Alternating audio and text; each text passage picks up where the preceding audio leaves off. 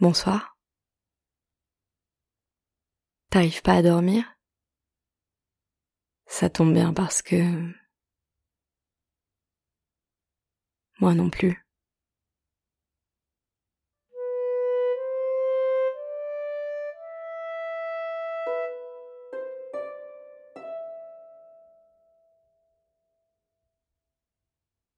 Nous sommes sur une plateforme en bois au milieu d'un marais. La plateforme est portée par des pilotis. Nous sommes à l'endroit idéal pour observer les oiseaux. Les grenouilles, non loin de nous, croassent. Leurs cris, heureusement, couvrent le craquement du bois sous nos pas. Les oiseaux ne seront pas effrayés par notre présence. Les murs de notre station d'observation sont camouflés par des roseaux séchés. Les oiseaux ne nous entendent pas, ne nous voient pas. L'air est tiède. Nous nous installons sur des chaises pliantes dans la cabine du milieu du marais, la station d'observation où la plateforme nous a conduits. Par la grande ouverture en face de nous, on voit l'étang marécageux. C'est la fin d'après-midi. La surface de l'eau est rose et bleue. Sur les rives de l'étang, des roseaux plus grands que nous, qui font peut-être deux, trois mètres de haut, encerclent le marais. Au loin, on aperçoit des montagnes. Leurs lignes de crête se découpent dans le ciel. Sur l'étang, il y a surtout des poules d'eau qui plongent le bec dans la vase, reviennent à la surface et plongent encore. On voit leurs pattes arrière battre l'air et elles reviennent à la ligne de flottaison. Leur bec est curieux. On dirait le reste d'une corne qu'il y a des siècles, leurs ancêtres portés peut-être au milieu du front.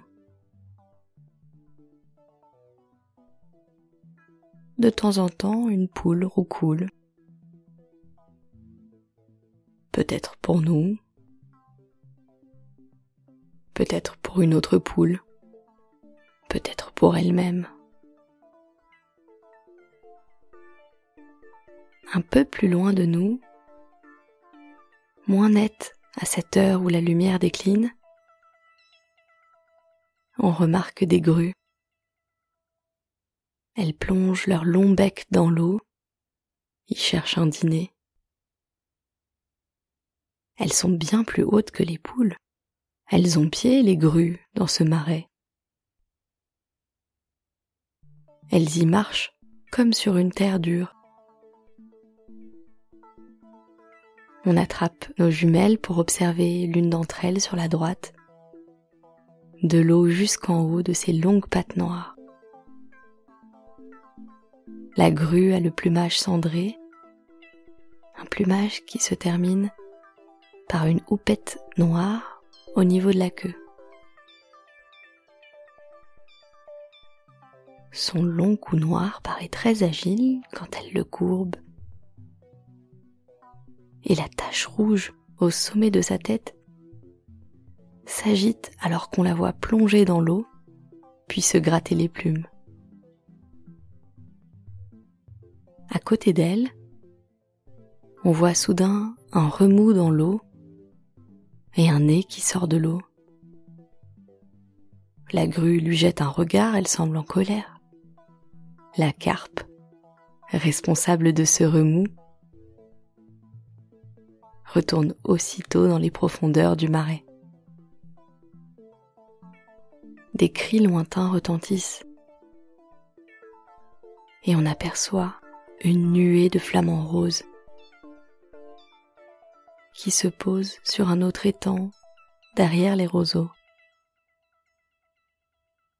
Ce soir, nous n'aurons pas le droit de voir leur balai.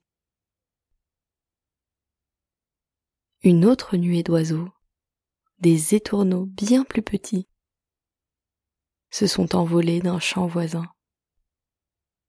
Ils tournent autour des roseaux. Ils sont des dizaines, s'approchent du marais. On repose nos jumelles pour mieux voir le groupe. Les oiseaux, aux extrémités de la nuée, choisissent la direction. Ils entraînent tout le groupe derrière eux. Quand deux oiseaux partent dans des directions opposées, la nuée hésite elle s'étire dans le ciel. L'un des deux oiseaux finit par l'emporter et la nuée le suit au-dessus du marais. Les étourneaux passent juste au-dessus de nos têtes et recouvrent le ciel qui vibre sur leur passage. On sent dans nos cheveux le vent que leurs ailes produit, un vent qui est loin au-dessus de nous maintenant. C'est seulement une brise portée par les battements d'ailes. La nuit est en train de tomber. Le chant des poules d'eau devient mystérieux. On peut quitter notre poste d'observation les oiseaux ne nous verront pas partir, et d'autres que nous pourrons revenir se cacher ici pour les observer demain matin. On descend trois marches de bois pour quitter la passerelle et on monte dans une petite barque. On enfonce les rames dans l'eau de petits clapotements, gauche, droite, gauche. On traverse le marais. Les grillons se réveillent.